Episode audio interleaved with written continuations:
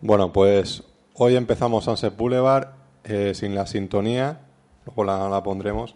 Eh, nada, hemos. Aquí lo- lo- los componentes de Sunset hemos estado un poco al margen de toda la polémica esta que ha habido de, de la, de la Ciudad de Luz, de la Escuela de la, de la, de la Escuela de la Luz, ¿no?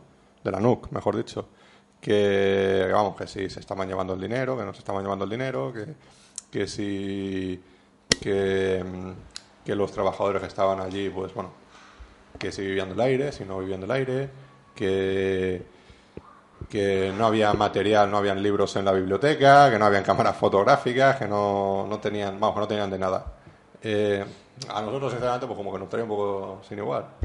Eh, el motivo por el cual un poco nos afectaba es porque allí estaba, eh, estaba trabajando Enzo Castellari, al cual, bueno, pues es, ya se le puede considerar amigo, porque vamos, con el cariño que nos ha cogido, sinceramente. Eh, eh, estaba trabajando allí, ha venido aquí al Sunset, hemos aprendido mucho con él, estuvimos en el curso que dio este verano allí en la, escuela, de la Ciudad de la Luz, eh, aprendiendo bastante de, él y con él. Bueno, pues ahora todo este follón que habéis leído o visto en la prensa y todo eso, pues bueno, se ha dado lugar a que la NUC mm, se rompa el contrato que tenía con la Ciudad de la Luz, era un contrato de 30 años, por el cual iba a gestionar todos los cursos que se hacían allí. Se ha roto ese contrato.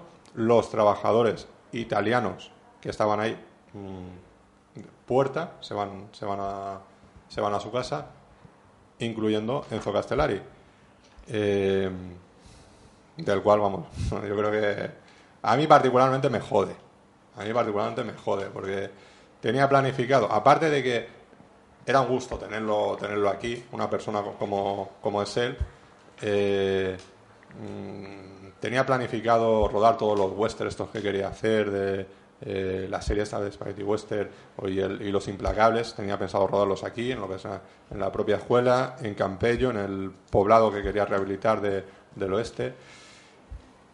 Pero por, por todo lo publicado, por toda la, la mala prensa que ha tenido la NUC y todo eso, que puede estar bastante cos- justificada, no digo yo que no, porque claro, si no, si los alumnos pagan 5.800 euros al año, no tienen, eh, no tienen libros, no tienen, no tienen material con el que trabajar, es comprensible que, que- se puedan quejar. Yo a lo mejor también lo, lo haría, no lo sé. Eh, pero claro, todo eso al final ha repercutido de que también Enzo pues, se, nos va de, se nos va de Alicante. Yo estoy un poco jodido por, por eso.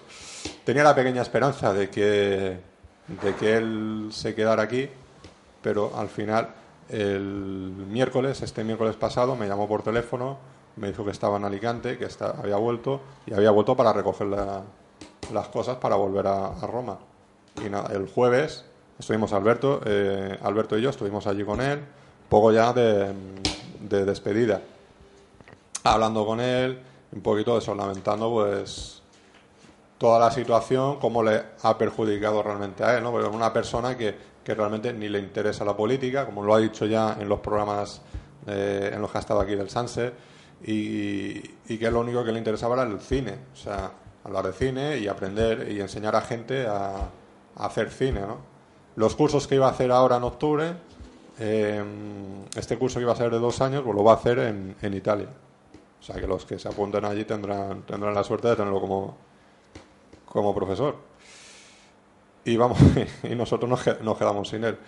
Eh, la verdad es que fue una situación bastante bastante triste, ¿no? Porque el- la gente que estaba por allí, por la, por la NUC, como que pasaba un poco de- del tema, ¿no? Él estaba allí, se estaba despidiendo y como el resto de gente ni le va ni le viene. Y una cosa que, mm, que no me gustó tampoco, y creo y a él tampoco, por supuesto, es que ni le dejaron recoger las cosas de su despacho. Eh, directamente hubo una persona que lo desalojó. Así que es, no sé, un, un trato que realmente esta persona, Enzo, no, no, no, no se merecía. Y bueno, eh, yo, hombre, por lo menos sí, seguiremos manteniendo el contacto, esperemos verlo en Sitges y no sé, ¿vosotros qué tenéis que decir? Pues bueno, conociendo a Enzo, no tampoco le he conocido tanto como a vosotros, ¿no? Pero sí que he tenido la oportunidad de hablar con él en un par de ocasiones. Como siempre, tanto en esto como en otras cosas sale perdiendo quien menos, quien menos culpa tiene o quien menos lo merece. Y esto es otro ejemplo. Porque sí que es verdad, de la parte de los alumnos que, que están estudiando allí, no tener medios después de pagar lo que pagan, pues es una putada, o sea, hablando en plata. Y que no cualquiera en su situación se quejaría. Ahora bien, el trato que le han hecho y que indirectamente hayan salido perdiendo trabajadores como Enzo, pues sí.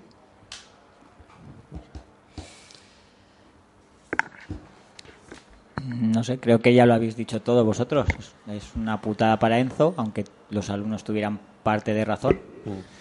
Y nada, simplemente esperar que a Enzo le vaya bien en Italia, que pueda hacer las películas allí y verlo de vez en cuando, aunque sea de visita por aquí. O nosotros por allí. O nosotros por allí, ¿no? Yo creo que tenemos una excusa para ir a Roma. Sí. ¿Sabes? Otra, otra gente va a ver al Papa, o nosotros vamos, vamos a ver a Enzo, que es mejor, más interesante. Sí.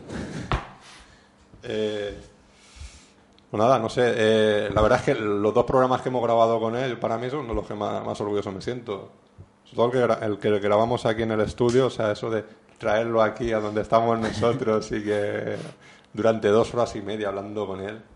O sea, eso fue, fue una pasada, ¿no? Y, que podíamos haber seguido dos o tres horas más perfectamente. Sí. Así que, no sé, yo creo que por lo menos este programa se lo dedicamos a él, de que eh, aquí en Alicante tiene, tiene amigos, tiene, tiene seguidores y, y que nada, que vamos a seguir el contacto con él y que esperemos que vuelva a estar en los micrófonos del Sanse. Nunca se sabe. Nunca se sabe. Así que, nada más. Eh, Enzo, eh, que te queremos de corazón y, y nada, y comenzamos con el sunset. Música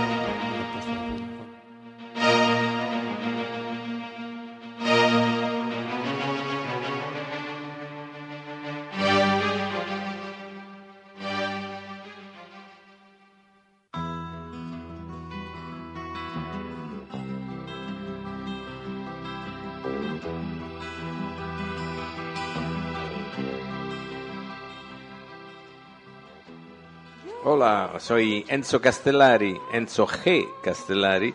Estoy aquí eh, con eh, todos los amigos de Sunset Boulevard, eh, en esta radio fabulosa que se, que se habla de cine. Por fin, alguien que abre con, con amor al cine. yo estoy encantado de, de, estar con ellos y pasar unos cuantos tiempo aquí hablando y sobre todo hablando con todos los oyentes de, de Sunset Boulevard.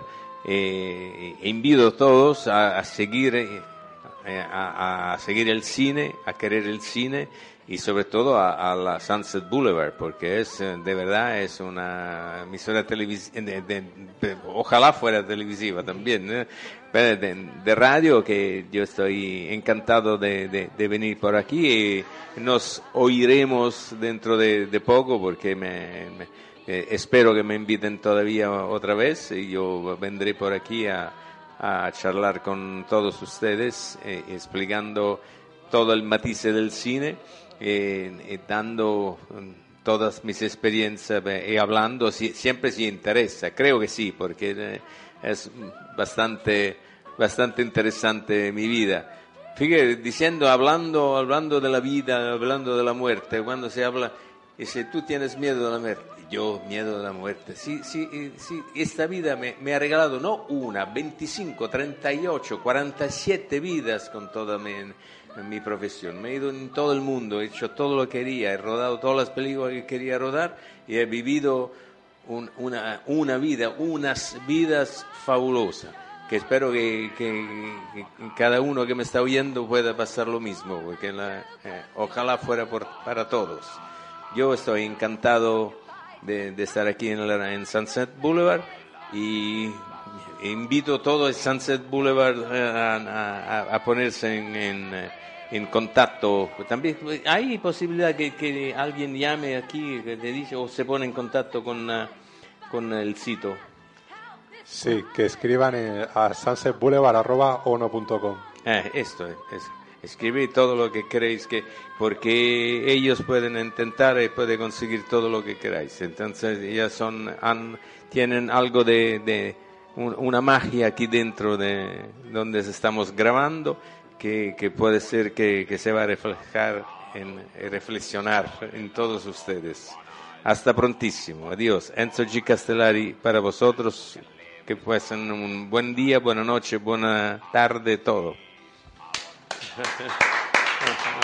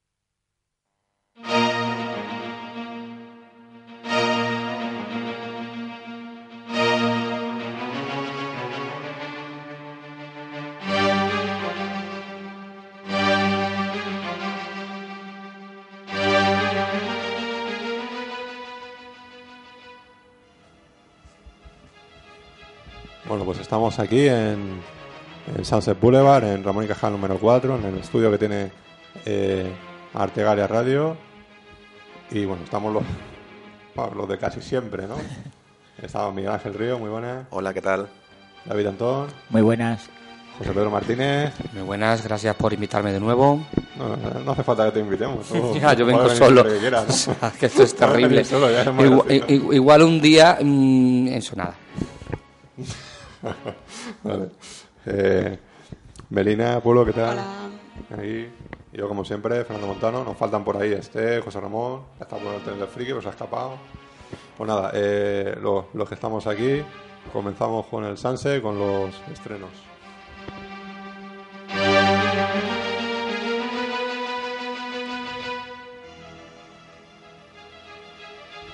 Bueno, pues vamos a empezar con los eh, estrenos de hoy.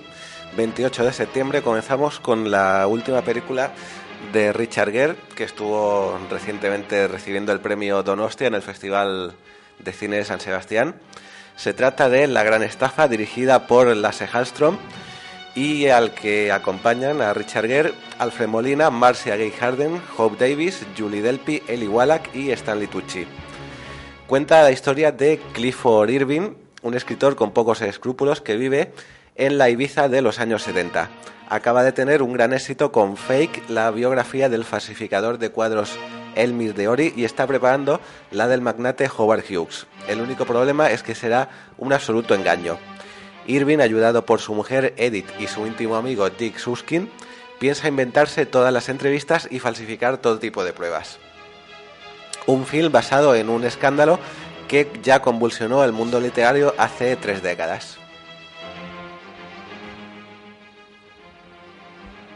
¿Algo que comentar sobre Richard Gere? ¿Alguien? Mm, no sé, ¿qué, qué opináis de- del actor? ¿Cree que hará un buen papel? Porque siempre tiene muy mala prensa, muy buen actor o no. Hay gente que piensa que está en paro. Yo en el programa anterior pensaba que este chico estaba por ahí sin hacer nada que hacer. No sé, está muy curioso con el pelo tan raro que lleva en la película. Mucha gente me ha comentado que está feísimo con ese pelo tan extraño que lleva en toda la No, película. bueno, extraño, Está- extraño, no. Simplemente le han el pelo y no lleva canas. Pero está así como... Se ha peinado, ¿no? Se ha peinado también.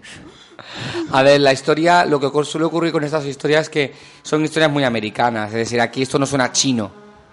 Eh, Sí, no llama la atención. Claro, ¿no? son personajes muy americanos que allí en América supuso un gran impacto, pero que a mí en España no me importa nada. Es decir, si hubiera sido algo español, yo qué sé, una película son a Rosa Quintana cuando se descubre que no escribía sus libros. Ostras, Esto arrasa. Es lo mismo, ¿eh? Perdona, tuvo el mismo impacto. ahí hay un pedazo de guion. o sea, no, no, no, no, no. O sea, la historia es lo mismo. O sea, es un, es un, es un periodista que se inventó una historia, una, una entrevista a un señor, ¿no? Pues igual. Entonces son personajes que no conocemos en España, no nos transmiten nada y cae todo el peso de la película en el actor, que es Richard Gere. A mí me suena mucho una película que era Man on the Moon de, de este chico de Jim Carrey. Jim Carrey, que, que, que es una película que, que en España no sonaba chino, porque claro, él interpretaba a un cómico muy famoso en Estados Unidos. Entonces es como si aquí hacen una película sobre la historia de martes y 13 y la estrenan en Estados Unidos. No se entera, no le hace gracia.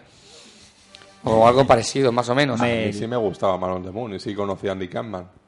De hecho, Andy Pero- Kaufman. eh, Debes de entender que era una película sobre un personaje no muy conocido en España y con lo cual yo la veía y decía, pues vale, pero yo este personaje no lo conozco, no me transmite nada.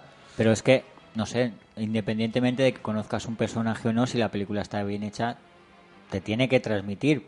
O sea, se hacen miles de películas sobre personas inventadas y nos interesa, nos- si está bien hecho, nos llega a interesar su vida. ¿Por qué nos, cuando se trata de un personaje real, tenemos que conocerlo de antemano para que nos Porque lo interese? comparas con la vida Claro, real. Porque lo lo estás comparando con la vida real. No.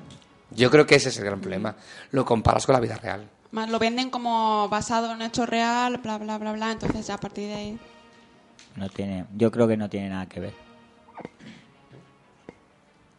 Bueno, yo esa es mi, mi teoría sobre las películas basadas en personajes históricos. Que no sé si, si la, bueno, veo que en parte la compartís y en parte no. De todas formas, ya hace un rato dije que habían, le habían dado un premio de honor en el Festival de San Sebastián. y yo dije, este le dan premios a estos actores que nunca hacen películas y que están siempre en paro. Y que el Festival de San Sebastián pues siempre le da un premio uno de estos. Que no sé si Richard Gere se merece que le den un premio en el Festival de San Sebastián. Hombre, Pero bueno, como, eso es como- otra cosa. como no le van a dar un Oscar, ¿no? Eh, Seguro que no le van a dar un Oscar en la vida. Bueno, eso de que nunca.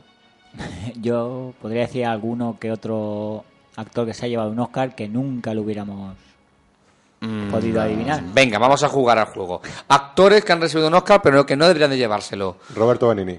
Un, dos, tres, Roberto Benini. Eh, este. eh, Halle Berry. Halle Be- Bueno. Es, Yo- que, es que Monster Balls lo hace muy bien. ¿Qué? Sinceramente. ¿Cómo? En, la, en Monster Balls, que es la película Pero la yo luego la veo haciendo de. Tormenta, que me encantan las películas de X-Men. Me encanta, pero claro, dar una película, un Oscar a esta chica. Marisa Tomei. Marisa, Marisa Tomei, Tomei. Eh, ¿Qué más? ¿Qué más? Russell Crowe, que Russell se lo, se lo merece por otras muchas películas, pero no por Gladiator. Por ejemplo. Eso suele ser el. es Sí, la- decir, la ley de la recompensa. compensación. Sí. Como Scorsese por infiltrados. Exactamente. Bueno, y así podíamos seguir porque no sé. Bueno, Kevin Nico- Costner se lo merecía.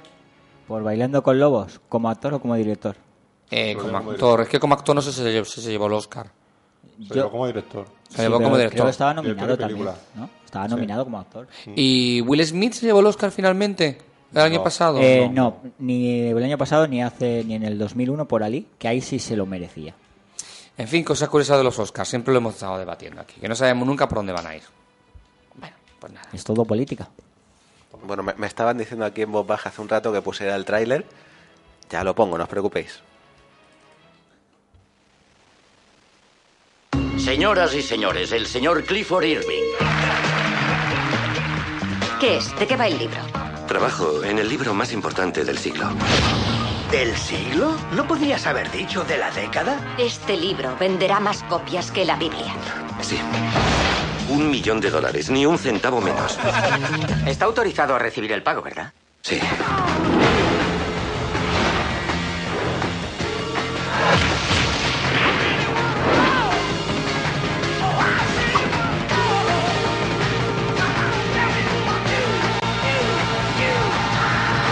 Cuanto más sinvergüenza soy, más les gusto.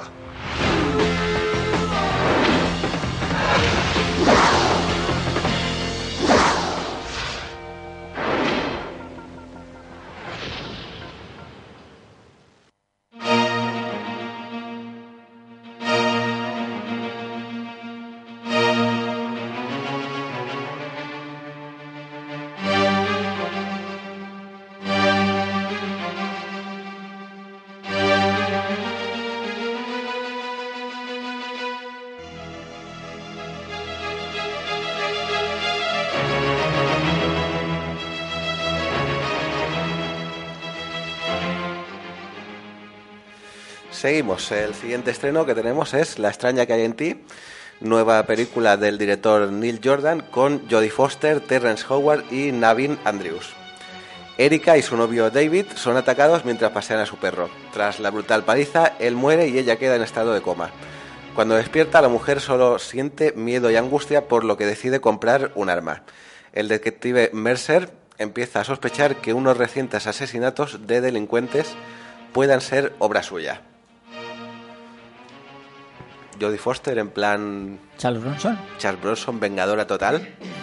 Eh, Puede ser curioso. eh, puede ser bastante curioso porque la, la película se la acusó en Estados Unidos de ser muy reaccionaria, de, de estar a favor de la venganza. Ay, perdona, hijo, es verdad, llevas razón. Harry ¿Qué? sucio, ¿no? y, y de ser una película bastante racional, es verdad, muy, muy en el sentido de las películas de Harry Socio en su momento. Pero vivimos en un momento en que la sociedad norteamericana, la sociedad occidental en su conjunto está llena de rabia, está llena de indignación. Y la película un poco supone una vía de escape de como mostrando un poco la rabia y el miedo interno que tienen los americanos y en general la sociedad occidental hoy en día. Yo muchas veces me he planteado hacer mucho, bueno, me he planteado. Una venganza o algo. No, no, es que a veces quién? estoy un Tú es poco que lees muchos cómics. Debe ser por eso, pero últimamente estoy teniendo algunos problemillas con unos chavales. Uy, no tengo qué contar esto. No sé si cuéntalo, cuéntalo. No, estoy teniendo problemas con, con una banda de macarrillas que es cerca de mi casa y a veces me dan ganas de. No lo voy a hacer, evidentemente, ¿no?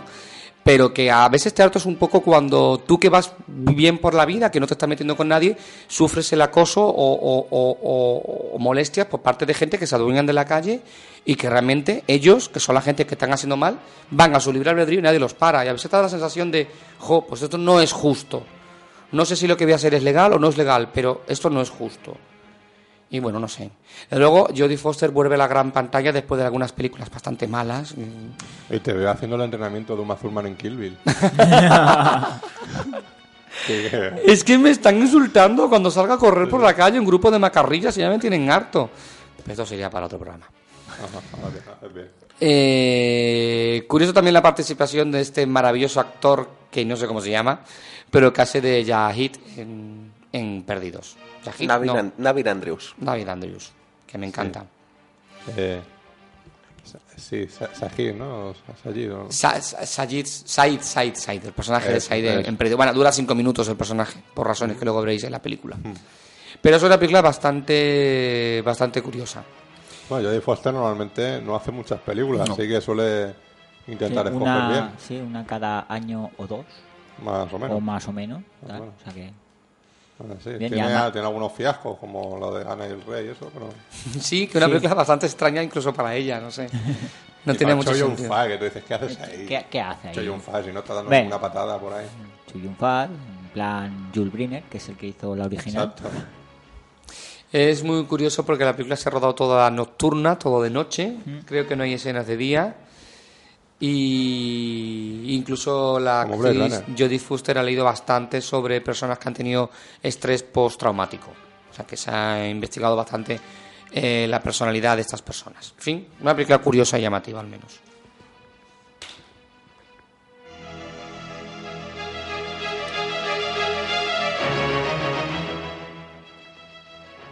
Bueno, pues volvemos con la tercera parte de la saga Hora Punta. El título, pues ya lo podéis imaginar, Hora Punta 3. Eh, dirige Brett Ratner e interpretan Chris Tucker y Jackie Chan. Eh, con las sorprendentes colaboraciones en el reparto de Roman Polanski y Max von Sydow. El argumento. En Los Ángeles, un importantísimo testigo está a punto de revelar el nombre del máximo responsable de las Tríadas, el sindicato del crimen más poderoso del mundo, que vive en París. Pero es asesinado antes de que pueda hablar. Los detectives Carter y Lee, Chris Tucker y Jackie Chan viajan a la ciudad de la luz, París, no la de aquí, para atraparlo. Aquí me pone Ciudad de la Luz. No, sí, París es la ciudad de la luz. Hay que puntualizar que la esto gente luego no- aquí es un- una pantomima. Como a, como a París le dio por llamarse igual que los estudios. Sí, exacto. ¿O no? Algo. ¿Qué fue antes, el huevo o la gallina, no? Claro, no sé. Sí. De todas formas, ¿era necesaria esta película? ¿Eran necesarias las anteriores? es que es eso, o sea, son películas, las he visto por televisión, vale, sí, en el momento pues va, muy divertido, muy divertido, pero es que cuando terminas es que ni te acuerdas de qué narices iban y qué, ¿quién no dice que te había hecho gracia y todo eso? No es de las películas de Jackie Chan que, que, mm, que más me gusten, sinceramente, o que me gusten. A mí me molesta porque Chucky Chan está el segundo en los títulos de crédito. Chucky Chan, ¿no? Ya- Jackie. Jackie. Ah, bueno, en fin, Chucky. Me molesta porque está el segundo en los títulos de crédito. Ponen primero al Tucker este y luego le ponen a Chucky Chan en segundo. ¿Y qué más da? Pues es- no, pues no, vamos a ver. Chucky Chan es la estrella. Se supone- el se que- este no El lo Old conoce. Whittaker. El Whittaker, el Forrest Whittaker, ¿no? Tucker. El- Bueno, Chris Tucker el- es, Chris- más conocido en es- Estados Unidos. Chris Jo, Tucker. pero a de mí hecho, me eh, ha dolido. Bueno, de hecho, creo que en las dos anteriores sí venía el nombre de de Jackie Chan antes, por lo menos en la ¿Antes primera. que- que de Jackie Yo creo que en la primera, por lo menos, sí. Eh, Es el muñeco diabólico, ¿no? El muñeco diabólico chino. Chino. Estoy muy dolido. Estoy muy dolido con la industria de Hollywood. No, no, sí. A mí, Jackie Chan, sí. Sí. ¿Te, te gustan las películas de Jackie Chan? No me gustan, pero me parecen muy divertidas. Las escenas de pelea son bestiales, porque además están rodadas al natural, sin trampa ni cartón. Y lo mejor de la película de Jackie Chan, eh, la parte final en la que se ven los, los, Los hilos. los- las, Las- las tomas, las falsas. tomas falsas, y se ve que se pega unos hostiazos alucinantes. Se ven los hilos. No, no, no, no, no, no, no. O sea, se ve que el tío lo hace todo de verdad. Sin trampa ni cartón. El tío rueda todo de verdad, Sí, sí, tío. sí. Es genial. Él tiene una escuela de pa- para que a los figurantes que tienen que pelear con él, entrenarlos para que sepan encajar los golpes Ajá, qué chulo, tío. y todo eso. Pues, ¿Cuáles son las que te, te resultan divertidas de él? Es que yo nunca me sé los títulos. Yo me acuerdo una de un acuario, que había unos tiburones sueltos. Que están en un acuario y que se rompe el estanque del acuario, se escapan los tiburones y él se pone a esquivar a los tiburones. Es, un- es una cosa muy chula. Y luego también Yo no lo he visto. Es, sí, pero es que eran todos chinitos, o sea, que no era su, la parte americana. No me acuerdo, la han echado en cuatro. En cuatro la he echado cada dos por tres, o sea, que ya la veréis. No, no será esa la del Superchef. Es que puede que sea la del Superchef. Es que Yo recuerdo esa cena que la estaban haciendo, no tiene nada que ver, pero una noche que estábamos Marcos, tú y yo en, en un restaurante chino. Y había una película y estaba poniendo la de Jackie Chan. Es verdad. Y estaba el acuario y los tiburones, esos. Vale, pues esa película, esa película me quedó maravillado. Y luego hay otra en la que muere y un niño le revive con superpoderes. Mm. Que no me acuerdo al mismo cuál es. El poder de Talismán. No me acuerdo cuál es el título. En fin, No, tengo pero- flashes de, Ch- de Jackie Chan. tengo flashes Ya, de películas. películas muy buenas, la de eh, esta de el, el meteoro asesino. Esa Ya está- la controlo. Esa está muy bien. Eh, la de los super guardaespaldas. Sí, rodada en Barcelona. Había una que estaba rodada en no, Barcelona. no, no, no, no, esa no Esa era los supercamorristas. Eh, exacto, los supercamorristas. Y luego está Supercamorristas 2 también. Eh, película de esta fantástica, la del el mono borracho en el ojo del tigre. esa es genial, eso es muy divertida. Eh, Jackie Chan tiene muy, muy buena. Sí. ¿Y cuál fue su debut americano? Eh, bueno, una mala película. La de, ¿Cómo se llama? No es tan mala. A mí no me Muy- gustó. Muy entretenida.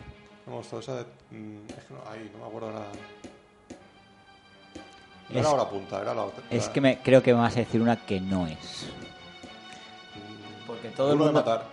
Sí, todo el mundo cree que fue duro de matar a hora punta, pero el debut de Hollywood de Jackie Chan fue en 1980 en Los Locos del Cannonball. Muchísimo antes de Ah, eso, claro. que se convirtiera en una gran estrella internacional. No, si hablamos de cuando ya se, se dio a conocer realmente fuera de lo que era Pues sí, Asia, fue hora- o de- hora- de- de- del circuito de, de los seguidores que éramos del cine de arte marcial y todo eso, claro, era la de esa duro de matar, Sí. que era bastante mala. Sí. A ver.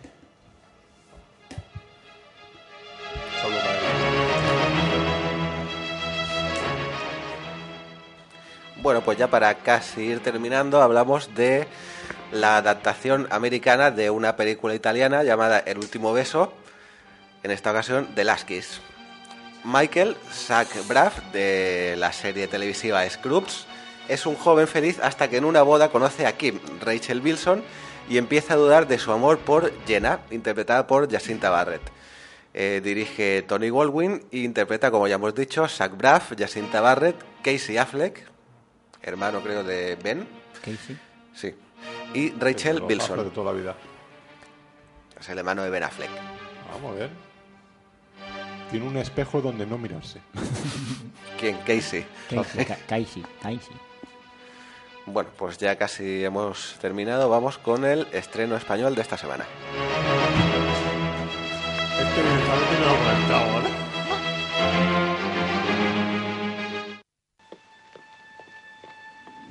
Ha traído un caso nuevo. Algo gordo, de robos. Estos señores están teniendo problemas con dos trabajadores. Vas a infiltrarte en la empresa. Quiero saber lo que hacen, lo que dicen, lo que comen, todo. Los pañales, la merienda, todo te lo dejo. Vale. Si quieres ser madre, me parece de puta madre en tu casa. Cuando entras por esa puerta eres detective. ¿Nos vamos a la cama? Vete, todo lo voy yo. Estoy sola con los niños.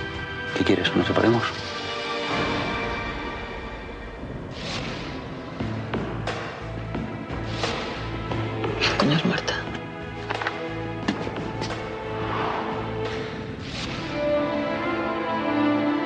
Todo el mundo tiene derecho a tener secretos, ¿eh? Me has estado espiando. ¡Y tú me has estado mintiendo! Te pasa la vida con una persona y no tienes ni idea. No voy a seguir con el caso. Nosotros no estamos de parte de nadie.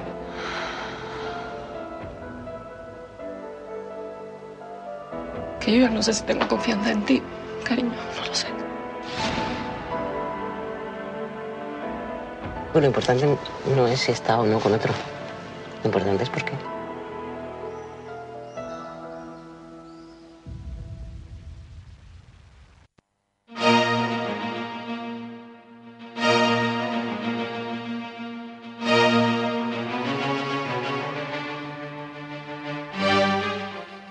Pues el tráiler que hemos escuchado es el de la película Mata Haris, dirigida por Iciar Boyain, con Nashua Nimri, María Vázquez, Nuria González, Tristán Ulloa, Diego Martín y Adolfo Fernández.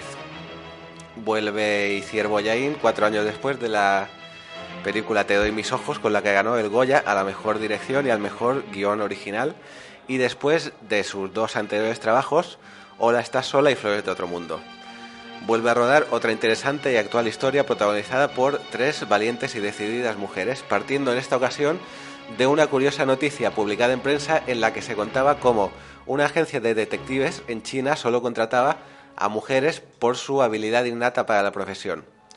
Y CIAR ha querido mostrar las enormes dificultades con las que se encuentran en la actualidad casi todas las trabajadoras.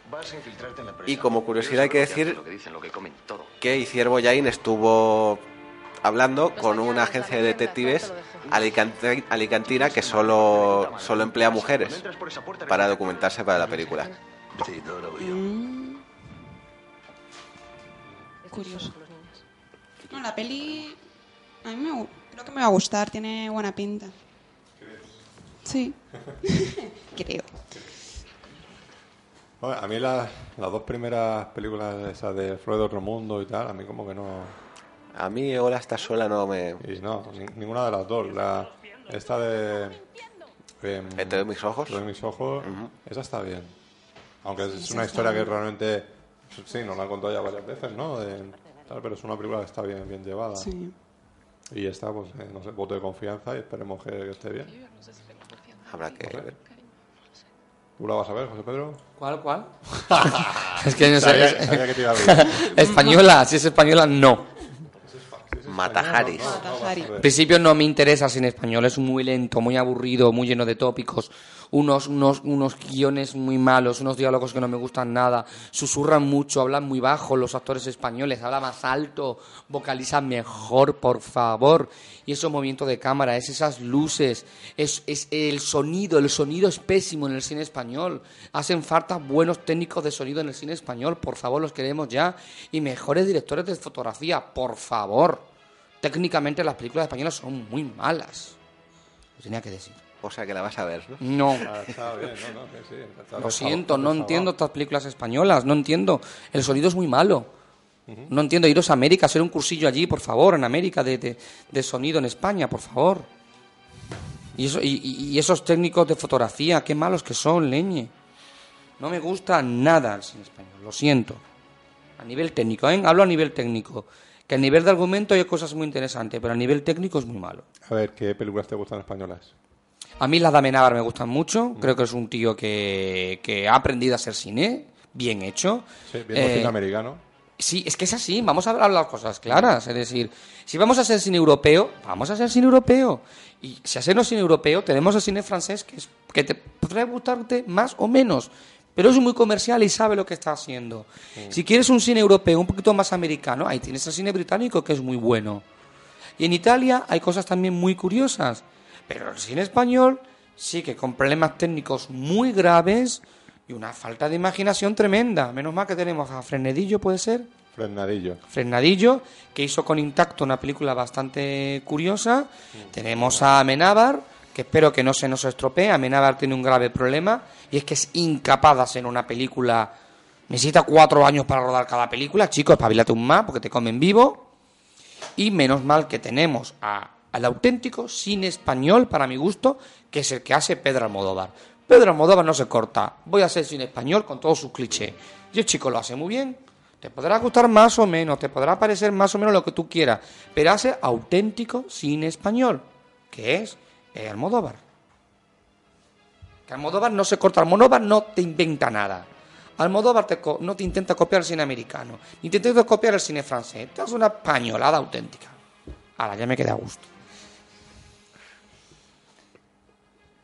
Pues Silencio. nada, no sé, se, hizo, que- se hizo silencio. ¿Qué- Por- por- ¿Qué de película hablamos? ¿De Matajaris o de qué va? Es que después de esto, ¿Qué vamos a decir? Isabel Boyaín haciendo más películas de mujeres. Un telefilm en Antena 3 y acabamos antes, hombre. Es que me aburre ese Arboyaín. Una película sensible sobre la mujer española oprimida por el macho ibérico que la acosa. No, para eso tenemos Solas, que es una obra maestra. Una película que sin grandes pretensiones, con muchos defectos técnicos, ahí sí que es verdad, pero bueno, por lo menos que te está contando algo interesante. A partir del éxito de Sola, ala, todo el mundo a contar las mismas películas. Qué aburrimiento, por favor. A ti te- a- yo veo que a ti te gusta mucho el cine de Isabel Coixet. Por favor, qué aburrimiento. Y, y esto dedicado a Alberto. Vamos a ver, hay una película muy de Isabel Coixet, que no fue de Isabel Coixet, que se llama Rompiendo Olas, que incluso la protagonista estuvo nominada a los Oscars, y que demuestra que se puede hacer una película lenta y tonta, pero divertida y simpática al mismo tiempo. Del Albon Trier. Exacto. Y la única que me gustó de... Lars von Trier tiene una película tonta y divertida. ¿eh? Es Rompiendo Olas, Sí. es tonta. Y otra directamente idiota. Que es- y otra idiota y, y- otra normal completamente. Me gustó mucho una película producida por la productora del Deseo, que es que no sé si es de Coixet, que era sobre una chica que se moría de cáncer y antes de morirse quería arreglar la vida de todos sus... Mi vida sin mí. Mi vida sin mí, que es una maravilla. Es una maravilla, pero la pregunta es, es que eh, creo que os habéis saltado de Iciar a Isabel Coset y no sé por qué. Porque Pues porque- Matajaris es de Isabel de Sí, sí, Iciar. Boyaín. Sí, porque hemos hablado tal, eh, a él no le gusta el cine español y ya nos hemos puesto a hablar de cine español en general. Pero Tú como te vas por ahí a hablar por teléfono, pues... A mí Isabel Coixet me parece que hace películas maravillosas, independientemente sean españolas o coproducciones. Ay, qué bueno es eso. Ay, Alberto, qué bueno ha sido eso. Polémica, polémica. Uh, uh, uh, uh, uh. Esto es como pressing catch, pero en, en cine. Venga, más cosas. Las cosas, sí. Diego Martín sale en Matajaris. Ay, que Nuria Gómez, Nuria González también. Nuria Gómez. Nuria Bermúdez.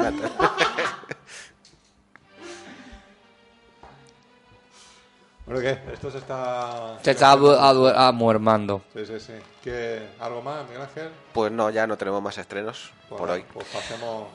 a la- Ah, nada, me callo. ¿Qué, qué? No. Quiero recomendar Hairspray, o como se diga, que Hairspray, no sé. Hairspray. Es un musical con todas las de la ley. Vamos a dejar de chorrada, vamos a cantar y vamos a bailar. Es espectacular. Tenemos a Zac Efron, el chico de High School Musical, o como se diga esto, que está genial. Tenemos a Jace Marsden, el de Cíclope, aquí haciendo un papel absolutamente divertidísimo.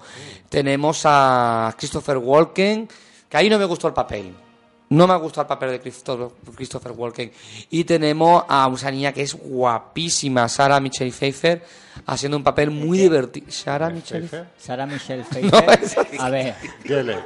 Sara Michelle Geller o, Michelle Pfeiffer. Michelle Pfeiffer. Aunque Ah, una mezcla vale. de las dos tampoco estaría mal. Hombre, sería una buena combinación. ¿no? La ma- la madurez de Michelle Pfeiffer combinado la Pfeiffer con, con la, con la Quiero con datos, por favor, de Brittany Snow, que hace de... ¿No? ¿No la conocéis? Es que es una chica que me ha encantado mucho en esta película. Hace de Amber en Hairspray. No la controláis. Bueno, buscaré algo en internet sobre ella porque estoy muy prendada de esta chica. Es una chica guapísima y ha sido un papel también muy divertido en esta gran comedia musical que os recomiendo encarecidamente a todos, por favor. Y ojito, porque ya digo ya que va a ser va a tener muchas nominaciones a los Oscars. Travolta. Travolta, sí. No, Travolta no creo que se lleve ninguna nominación. Mejor banda sonora, mejor dirección artística, mejor música. Es cierto que quizás son aspectos muy técnicos, mejor coreografía. No, mejor coreografía hay nada. De momento no hay Oscar para eso. bueno, pero creo que se va a llevar muchos, muchos eh, guiones. Perdón, Oscar, eh, muchos Oscar. En todo el apartado técnico robar, de música. Os la recomiendo encarecidamente. Bueno, yo no recomiendo la jungla de cristal 4.0. ¿Que sí o que no? Que no. ¿Que no? Ha dicho que no. Bueno, es una película. porque que- eres tú. que- que es- ¿Tú ¿La has llegado a ver, José Pedro? No. No. Es que, vamos, tú, Miguel Ángel, ¿qué te parece? Eh, horrible. Es que, sinceramente, vale, el personaje se llama John McClane. Sí, ahí acaba la. Ahí acaba la jungla de cristal. Realmente. Porque el resto no Podría ser tiene cualquier nada otro. que ver con la jungla de cristal. Luego, qué manía tienen los directores estos memeces de hoy en día que, que se dedican a, a montar las escenas de acción que no ves absolutamente nada. Sí, el estilo. El estilo del, del Underworld, este el de las estilo narices. Tony Scott, Michael Bay. Exactamente. Pero mal hecho. Pero mal hecho. No, y bueno, y, y Michael Me- Bay. es otra- Michael Bay película. Tiene, película- tiene muy bien, películas muy buenas, espectaculares, y Tony Scott es, para mí es un gran director. Bueno, vamos a dejarlo en el estilo videoclip. Sí, eso. Y vamos, o sea, está- o sea, sí, Bruce Willis está muy bien, está de puta madre, perfecto, o sea, pero que no, que a mí, que yo lo he dicho 20 veces, que lancen un coche a un helicóptero, no, ¿sabes? Y, vamos, que, que no, que no se parece un pimiento a la cristal. Edificios, aeropuertos, luego ya un gran centro comercial o una estación de tren, algo de eso. Eh, La tercera era una ciudad entera. Y era un guion de arma letal. Eh, Sí. Eh, ¿Qué tiene que ver con Pero eso te has enterado hace un par de semanas. Bueno, me da igual, pero... ¿Sabes? Pero que no, que no, tampoco... En fin. Que nada, que sí, que nos seguimos para adelante.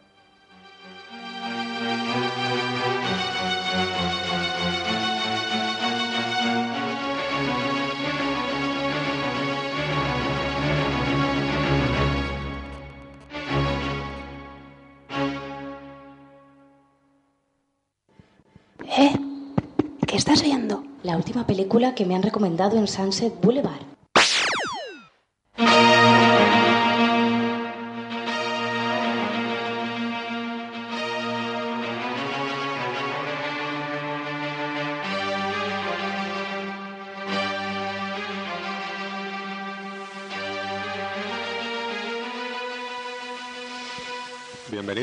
Una semana más aquí al programa Sunset Boulevard. Ya sabéis que bueno, es el programa que Producciones Esquizoides hace para la sintonía de Artegalia Radio.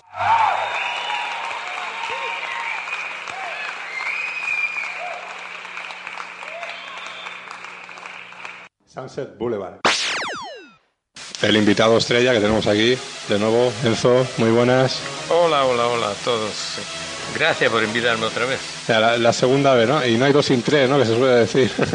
Eso, eh, en- si, siempre si el micrófono funciona, pues podemos seguir. Si no, Sí, si no funciona. todo. ¿Qué tiene? No, eh, subirle el volumen. No, es que hemos probado, hemos probado. Estos son los problemas que suele tener siempre el directo, ¿no? Que... Sunset Boulevard. Tenemos que mandar aquí eh, un saludo a Fernando Alonso, a nuestro Fernando Alonso, que supuestamente debería estar aquí, pero claro, por motivos de, que el hombre vive en Orihuela y el trabajo y eso, pues es un poco complicado el compaginarlo y luego que también tenía que comprar, con todo cariño del mundo, dicho esto, la, la- cuna para su futuro hijo o hija. Sunset Boulevard. Que es una... además le dieron un premio, ¿no? A la mejor película en, el- en uno de los festivales, por ejemplo en Berlín o en Múnich, le dieron un premio. O sea que tampoco tiene que ser tan mala. Sunset Boulevard. Pues bueno, pues son unos alienígenas que vienen aquí, se- un poco eh, se introducen ¿no? los cuerpos de los humanos y luego hay un chaval aquí que es un drogadicto que tanto ennifar ahí de todo, Pegamento. pegamento EDC y más cosas, pues claro, es inmune a esos alienígenas. Entonces ahí el grupo de amigos, el Frodo y compañía, pues a todos a drogarse. Y, y entonces van todos colocados a, a pelearse contra la, el alienígena, la alienígena madre, ¿no? De todos estos. Y, y nada, eso, y, y plagian un poco el final de la cosa, mal plagiado, con unos efectos especiales bastante malos, en comparación con la cosa, que es una película de principios de los 90. a- De los 80. O de los 80, eh, ya no me acuerdo. Y llega este momento aquí de esa película, lo hacen mal plagiado y así le sale la cosa. Respira. Y aquí ya, ya, coge aire. Sunset Boulevard. Es que la película hay que entenderla como lo que es, que es un cómic. Y, y claro, si te pones a verla sin tener ni idea, dices, ¿qué mierda es esto? Sunset Boulevard en artegalia.com. Y sabrás más que nadie de cine. Eh, a la semana que viene, si se puede más corto, mejor, peor, nunca se sabe, ya veremos. En fin, pues sale. Adiós.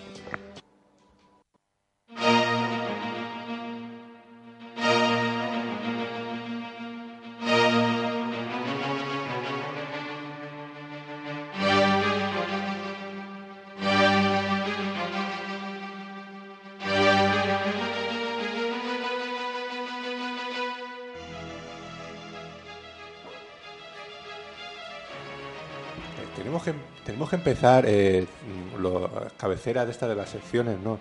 Una que diga, las noticias, Noticias de, de David. Yo tengo mi música. Pues ahí no me, hoy no me la he traído, pero eh. yo tengo una música Eh, yo especial eh, para mis eh, noticias. está en el pendrive mío, ¿El qué? la, la música que tú dices. ¿Cómo sabes cuál es la que es si no te lo he dicho? Porque me lo dijiste ayer. No, yo te dije que era una de ese CD, Sí. pero no te dije cuál. Pero bueno, pues ahí está. Ah, que están todas. Claro. Ah, pues es la 10. Pon la 10. ¿Ves? Ponla. Eh, yo sabía, yo me imaginaba que sería esa. Esa, esta, esta. Pues fue que casualidad, porque grabé las noticias porque yo en principio no iba a estar hoy aquí y grabé las noticias. Grabé las noticias, miré lo que duraba y la única que duraba tanto como las noticias era esta. Así que le di y esa misma. O sea que no la elegí, fui escuchando y elegí. Tra- trabajo doble. Sí, eso. Trabajo extra para ti. trabajo extra para mí. mí. Son las cosas de no saber controlar el programa con el que grabas todavía, así que lo hice por separado y tal. A, a ver quién sabe de qué es esa frase. Me da que no lo saben. José Pedro como que no nos José está Pedro. ¿verdad? Está ahí Vuelve, con, con- vuelve. con la, Es que la Sara Michelle Pfeiffer esta. es que me acabo de enterar que rodó primero a Star Toots antes que Hairspray. Sí. Ah, no lo sabía. La primera fue Gris 2. Con el protagonista de los Colby. Pero eso es otra historia. esa, sí. Y que se estrenó, por cierto, el mismo día que ET. Yo no sé quién se le ocurrió. ¿Gris 2? Gris 2 estrenó el mismo día que ET. Claro, pero así Qué- tienen una excusa. para Gris 2, ¿no? Tien- tienen una excusa para el fracaso. Si la, si la estrenan un día que no se estrena ningún gran éxito, pues dice. Yo de Gris 2 me acuerdo de una escena en la que están montados en unas motos y empiezan a salir volando con las motos. Bueno, me callo. las. Como Ete, en bici. Claro, Imitaban ese. Gris, mi casa, teléfono. Eso, eso. Eh, bueno, eh, vamos con las noticias. Ponemos serios. Bueno, Eh, intentaremos. por decir algo. Eh, Bueno, eh, no está, no. No está, no está la noticia. Eh, Jennifer Connelly y Paul Bettany, que son pareja en la vida real, protagonizarán el thriller Born, en el que interpretan a un matrimonio que se muda a un pueblecito idílico de Inglaterra con sus hijos para tener una vida tranquila. Pero los planes se verán alterados cuando el marido, que es escultor de profesión, descubre que una de sus esculturas cobra vida. Y lógicamente no tiene muy buenas intenciones, así que a pelearse y estas cosas. Está bien el gesto ese, ¿eh? noticia y a la basura. Tenéis que verlo, ha sido muy bonito. La próxima vez lo tiras al aire. ¡Hala! Como en el vuelve. 1, 2, 3 cuando leía y tiraba María que Tengo la papelera aquí al lado. Querrás que me guarde las noticias. No, no, no te la guardes. ¿eh? Dínosla. Pues lo digo, lo digo. Bueno, seguimos. Sarah Polley, que protagonizó Mi vida sin mí, esa que no gusta mucho.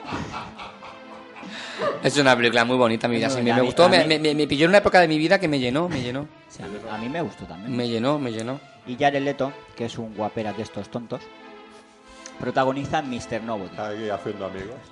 El Sunset Amigos. No, sí, yo no tengo nada en contra de él, No, eh, pero sus eh, no, las películas que ha hecho ¿por- hasta ahora ¿por qué tampoco... tener amigos, pudiendo tener enemigos, ¿no? Exactamente. Bueno, protagonizan Mr. Nobody, que es un drama romántico en el que el único humano mortal rememora un antiguo amor rodeado de inmortales. Y No me yo no, interesante yo no sé cómo se come esto, pero parece interesante. Con cuidado. Hará falta que lo hagan bien.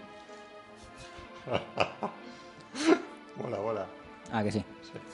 Y vamos. Con Will Smith, este ya mola más. Pues ya tiene director para su ansiado proyecto Hancock, que lleva como 10 años por ahí queriendo hacer. Antes se titulaba Tonight He Comes. Después de pasar por las manos de Michael Mann, Jonathan Mostow o Gabriel Muchino, será Peter Berg el que realice la- esta historia sobre un superhéroe venido a menos. Deprimido, bebedor, o sea, estilo Iron Man, pero sin basarse en ningún cómic. Eh, la película saldrán Charlize Theron y Jason Bateman. David arruga el posit y lo Y lanza a la la papelera. papelera. Y después Will Smith seguirá en la comedia con la película Timeshare, que nos contará la historia de dos padres en disputa por la casa de sus sueños y en la que Will tendrá de rival a Nicolas Cage, con la que estuvo a punto de hacer la recientemente estrenada marido, Yo os declaro marido y marido. Bueno, Se eh, quedaron con ganas de hacer una película juntos y bueno, creo, pues creo que no de- tiene de un bodrio a otro. no tiene rival, ¿no? Will Smith con, con Nicolas Con Cage. Nicolas Cage, mm, no sé, depende. Depende si no, Nicolas si Cage Nicolas se, no. se transforma en el motorista fantasma, a lo mejor le hace algo.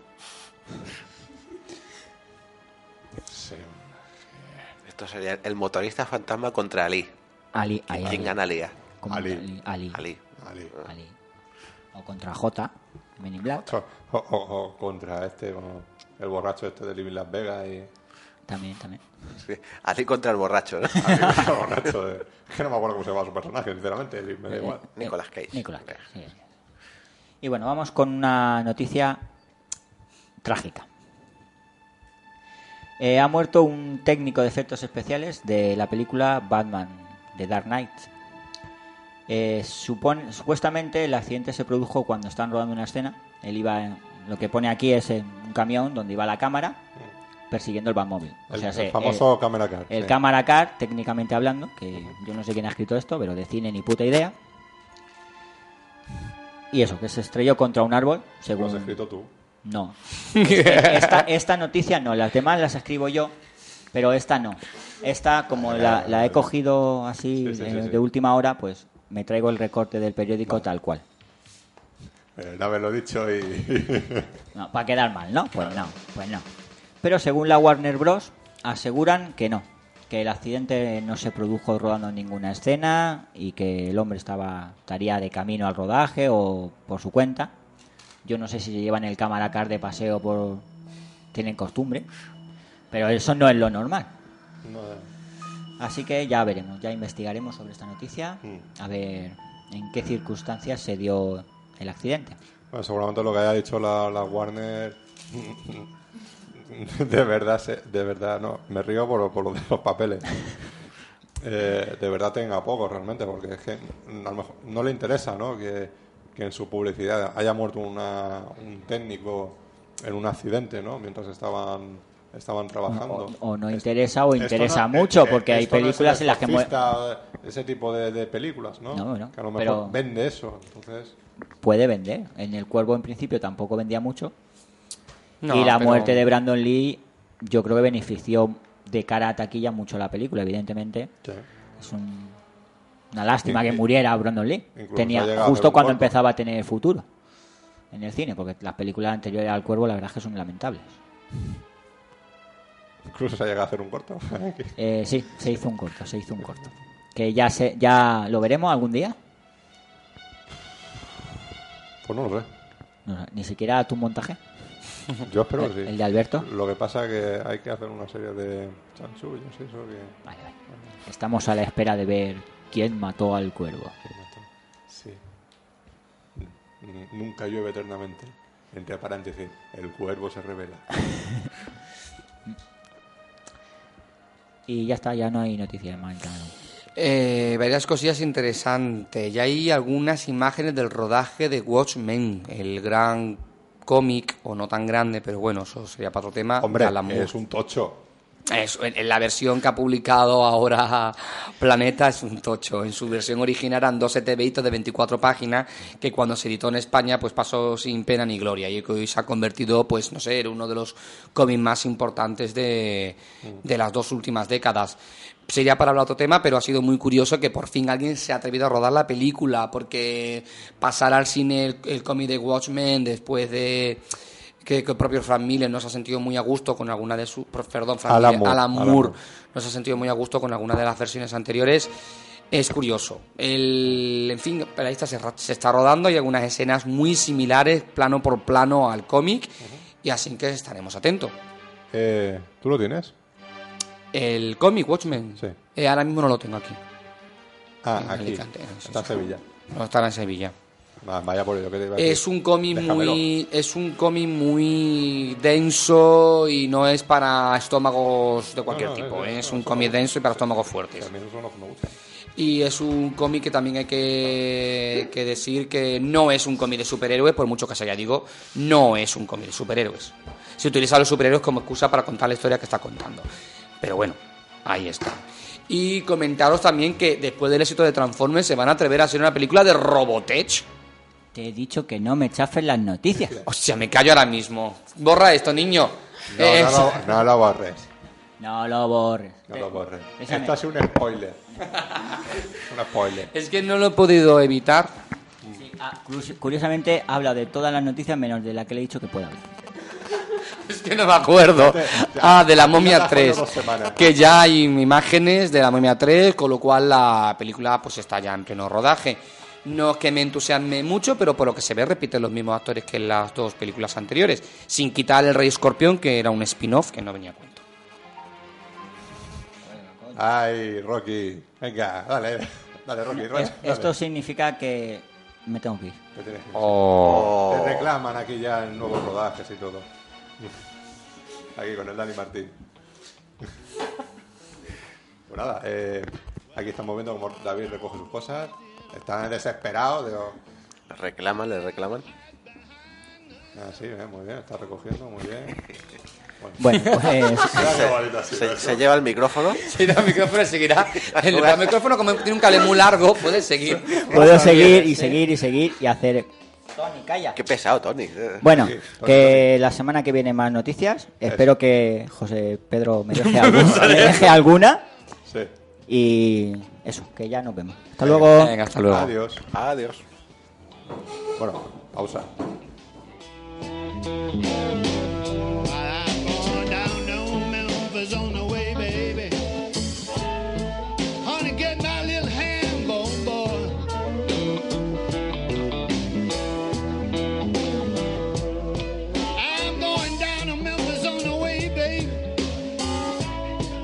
My little ham bone, boy.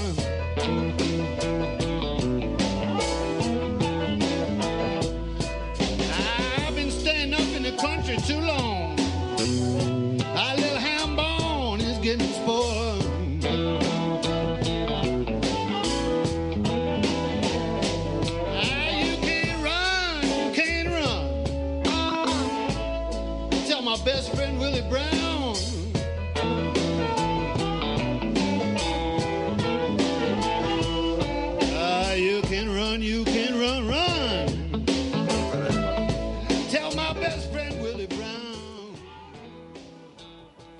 Como, como hay temas más interesantes, las recomendaciones de DVD las dejamos para la semana pasada, para la semana que viene.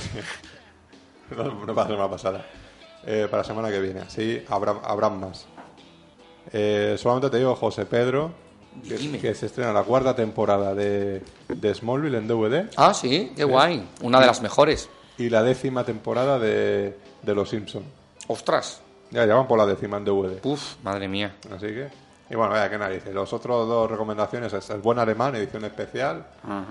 Y, y edición también es especial de esta, la, serie- la película esta de Miguel y William, la de Shakespeare y, y Cervantes. Ah, sí. La que hizo la, Vale, vale, una vale. de las estas de las Inés París o la otra.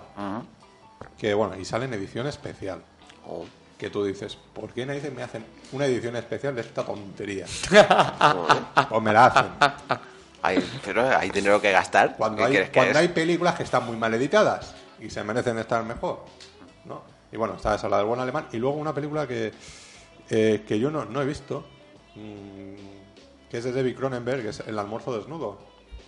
Mm. No sé, tú, Miguel Ángel, si te No, suena. no hay referencias. Yo- es una película que realmente sale también en edición coleccionista, bastante cara, pero bueno, es Cronenberg. O sea que es un voto de confianza, va a haber una película rara de Cronenberg. Así que, bueno, ya he dicho, al final he dicho yo la recomendación de DVD. Venga, José Pedro, ¿qué tema nos querías comentar tú hoy? Me está sorprendiendo mucho la primera gran crisis de una gran cadena de, de, de cines. Hasta ahora conocemos grandes cadenas de cine, ya han ido tirando, pero por primera vez Abaco, que además tiene multitud de salas en la comunidad valenciana y en muchos sitios de, de España, se ha encontrado con una perdón, una crisis bastante grande que ha hecho que incluso hubiera rumores de reno- re- ¿Renovación? no, renegociar la deuda que contiene la compañía. Se estaban hablando incluso de que esta semana ni siquiera hubiera estreno y repitieran la, la cartelera de la semana pasada.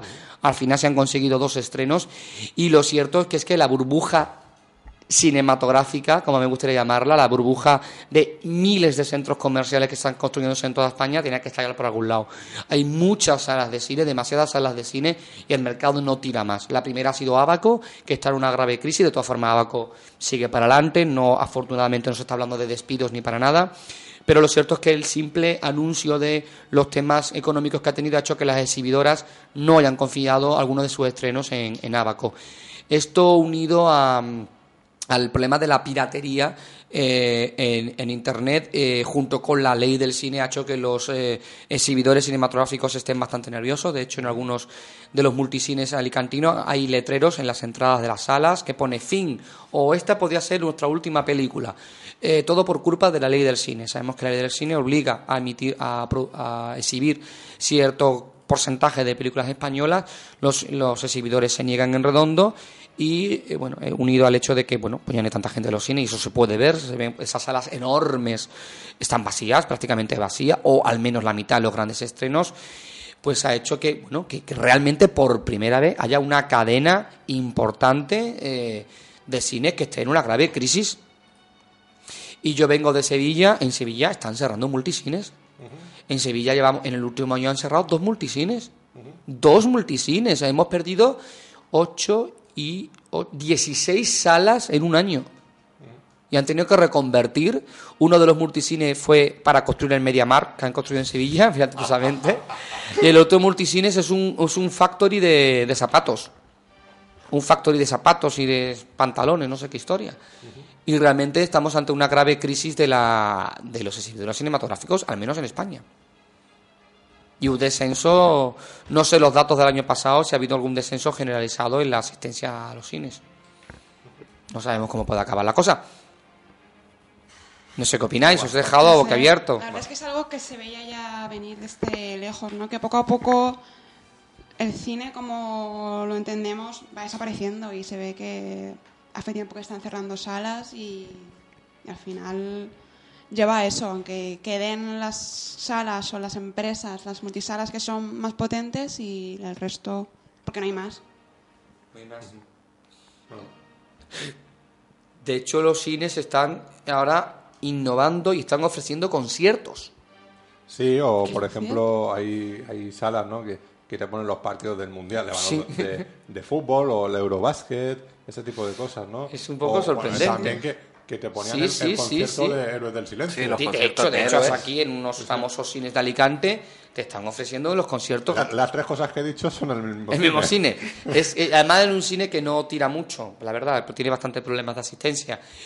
Por una Eh, eh, parte, Está donde está. está donde, bueno, está donde está y generalmente los, los, las- los, los centros comerciales del tipo del que estamos hablando tampoco han funcionado en otros sitios. No sé muy bien por qué.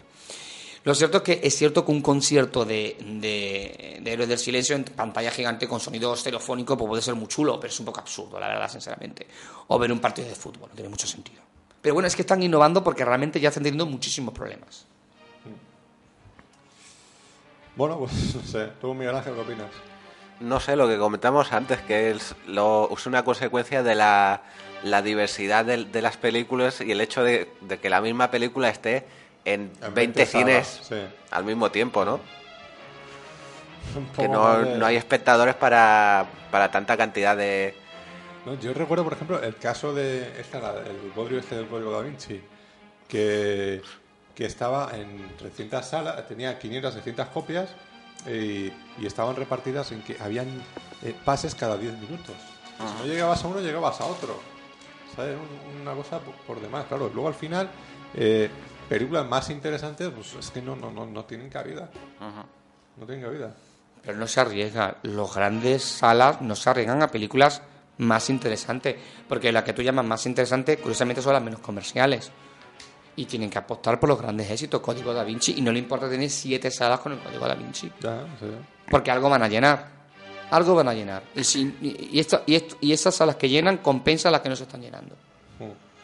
Vamos a contar las salas de cine que hay ahora mismo en, en- en Alicante. Hablo de Alicante capital y alrededores, ¿eh? 4, 5, 6, 7, 8, 9, 10, 11, 12, 13, 14, 15, 16, 17, 18, 19. Bueno, estoy haciendo trampa porque cuento películas, no cuento salas. No, no, es que lo, lo que tendrías que contar son las películas y las Es- salas. Es que no, no tengo datos para contar salas porque en una misma sala a veces te pueden echar varias películas según los horarios.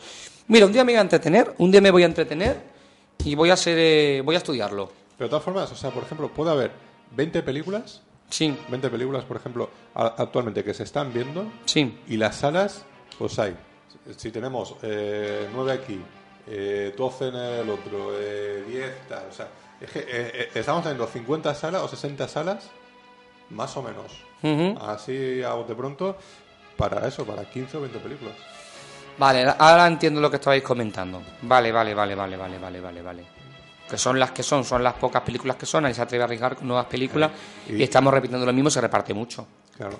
Y bueno, en Madrid y en Barcelona se estrenan muchas películas que aquí no llegan. No, no, no, eso está clarísimo. Aquí no llegan. o Aquí sea, no llegan muchas, muchas de Y- las y- buenas que dices tú, no llegan. De hecho, cuando ves una película que digas, hostia, qué guay, quiero verla, no va a llegar. De hecho, lo que solemos hacer aquí de las- los estrenos de la semana, muchos en Alicante no llegan. Hay que decirlo, para que como, como esto se escucha hasta en China. Sí, pues, sí, sí. pues, eh, Sí. Saludamos, por cierto, a nuestros oyentes en Birmania. Pero bueno, sigue. Y en Polonia. Bueno, nada, me enrollo. Sigue, Fernando, ¿no? Que lleva razón que, que tenemos un serio problema con la distribuidora y no sabemos cómo va a surgir la cosa. Eh, luego está el problema del cine español. Que... Aquí es que cada uno quiere barrer para su casa. Y yo Lo- entiendo, Los, pro- los exhibidores- Los productores, claro. eh, Los exhibidores- que- que quieren que se pongan sus películas. En, en vez de poner eh, eh, que, que se pongan las películas americanas, las películas extranjeras, en versión original con subtítulos, para que así vayan menos gente eh, a ver esas películas y vayan a ver el cine español. Porque claro, es el productor y tiene que ganar dinero. Eh, los exhibidores que dicen, pues coño, si yo con una película española gano tanto dinero y con una película americana gano este tanto y, y, y 10 tantos más, pues pongo la americana. Ya está, si eso, la- Es esto muy sí, claro, es decir... Cada uno tendrá que mirar por, por su propio interés. Y es que estamos- Y los perjudicados siempre somos nosotros. Y es que estamos, si consideramos el cine como industria o como cultura, o como una industria cultural. De hecho, el cine se ha Es estado moviendo en los últimos negocio. años es un negocio, no Pero, pero la gran polémica siempre ha sido cuando el cine donde se ha metido ha ido pasando. Normalmente suele estar en el Ministerio de Cultura, todo Sí. lo relacionado con el cine en España. Pero hay mucha gente que aboga porque esté en, en- en el Ministerio de Industria. Lo que pasa que es que, claro, evidentemente, está un poco complicada la cosa, pero, pero ahí está. Pa- que ci- ciertos temas más que se- debatirse en el tema del Ministerio de Cultura debería ser en la industria. Pero eso es muy problemático porque a la industria cada vez se le dan menos subvenciones y a la cultura sí. Con lo cual puede que a los productores españoles les interese que sigan en el Ministerio de Cultura. Porque si se hacen películas en España, para hablar muy claro, se hacen porque las televisiones están obligadas que un porcentaje de su beneficio Claro. vayan Y- al cine. y- de hecho, y- Telecinco y arma- au- aumentarle ese, ese tanto por ciento. Y Telecinco puso el grito en el cielo. Que ellos están invirtiendo en películas españolas porque no les queda más remedio, pero que no es su interés invertir en películas españolas. Y eso que, bueno, eh, Telecinco ha invertido en películas como A la Triste, que, que aunque sea un- una película bastante mala, pero, pero ha, ha recaudado mucho dinero. No, Telecinco es la más lista de o la todas. o, o Laberinto del O del Fauno. Telecinco al final ha sido más lista de todas, A- porque- Antena 3 sí que produce más, Más más in- fiascos. Sí, más es curioso, sí, sí, sí, Fernando. pero- todas pero las suele estas, ser su las programación comedias, igual, sí. todas las comedietas españolas son producidas por Antena 3. Y, y todos los grandes éxitos del cine español reciente, curiosamente, son de Tele- Tele- Telecinco. Mira, qué curioso. Ahí está, ahí está la cosa. Pues nada, ¿qué más, qué más aportar a este tema? Eh, no, que estaremos a las expectativas. Igualmente está ya la burbuja inmobiliaria, pues tirarla en burbuja Cinematográfica, ¿no? cinematográfica y no sé dónde nos, dónde no, no sé dónde nos pillarán. Yo sigo, sigo echando de menos. Aquí en la sede, a refugio. El Como la- refugio. Como la semana pasada. Reivindico que vuelvan los videoclubs. Bueno, Es mucho más, reivindico que vuelvan los videoclubs, fíjate. Estoy harto de del emule, ¿no? del emule porque te lo bajas en una calidad mm, pésima. Me apetecería, no me importaría gastarme 3 euros, 2 euros en alquilar una película y verla en calidad DVD. Tienes el Poliplex No controlo. en la calle del teatro. En la calle del Teatro Poliplex, Nada, vale. Cerca, de, cerca del teatro principal. Vale, vale, eso, vale. Ahí tienes el Poliplex, que eso ni es publicidad ni nada, pero es que es el, mm, el mejor videoclub que hay en todo Alicante. Y tiene de los estrenos de, de ahora y tiene cine clásico. Y rarezas. Ah, bien, bien, me agrada saberlo, que nos ha quedado lo algo. que quieras, pu- puedes ir allí que lo vas a encontrar. Me agrada saberlo, me agrada saberlo. Así que aún le tendremos que dedicar un- a un programa al Poliplex. Bueno. O que nos hagan una cuña. Que nos subvencionen. Que nos ¿no? paguen, que nos paguen, sí, sí. Pues nada, pues os parece echamos el cierre, ¿no? Ya seguiremos debatiendo sobre este tema y otros más aquí en Sunset Boulevard. Eh, pues sube, sube, sube un poco la música.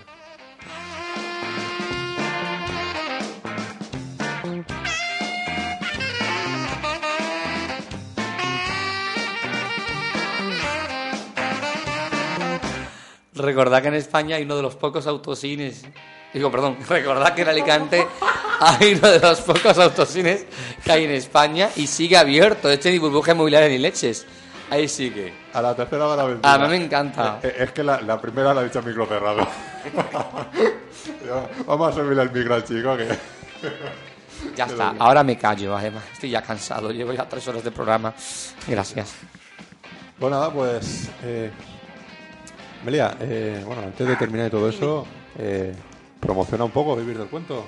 Bueno, pues en ya que hemos hablado de películas y de todo un poco, pues en medio de cuento hablamos de eso, de libros, pero no solo de libros, sino de libros que se hayan basado en películas y viceversa, de teatro, relatos, sea, todo el cine al fin y al cuenta está inspirado en libros, en historias y ese es el inicio, ¿no? El inicio de una película es una historia. Pues qué mejor forma de empezar a conocerlo que es Así que nada, todo el mundo que quiera, que tenga interés en eso, que escuche Vivir del Cuento.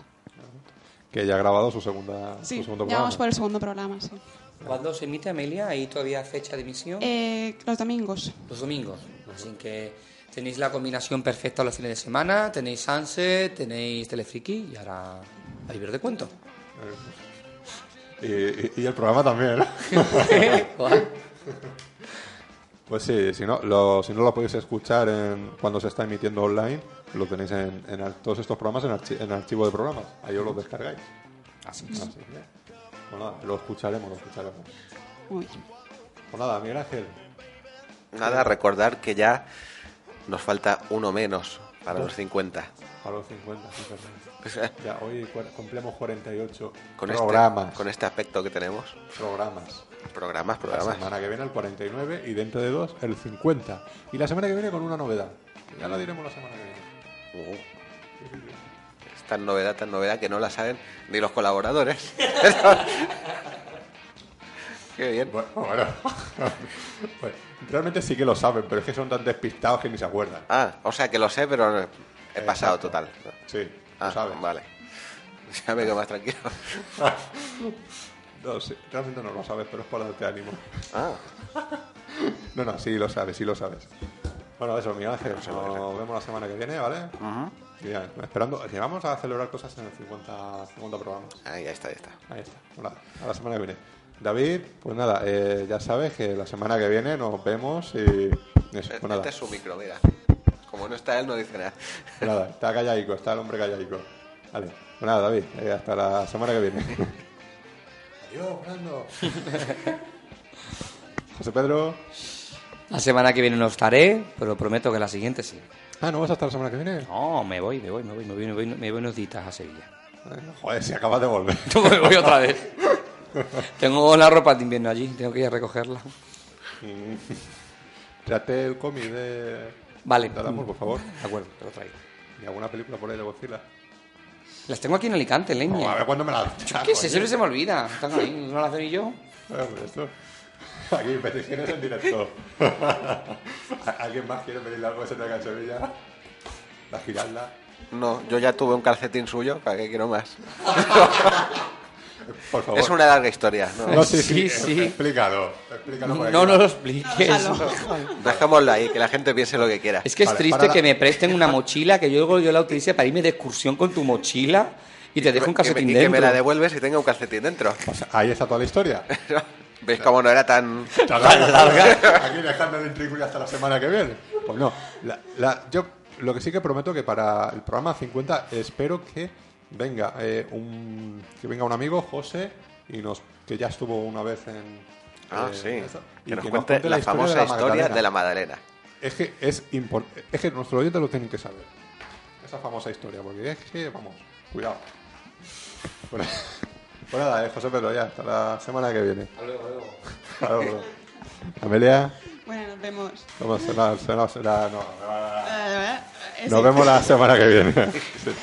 Aquí vemos, José está bajando las cortinas.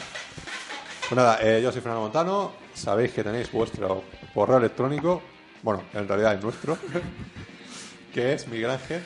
sunsetboulevard.ono.com Muy bien. Sunset Boulevard. Sunset no, Sunset. Sunset, como el champú. ¿Ves? Que ya lo dije yo la semana pasada. Boulevard, arroba, eh, arroba qué, ono.com. O no, Sí, muy bien. arroba sin H.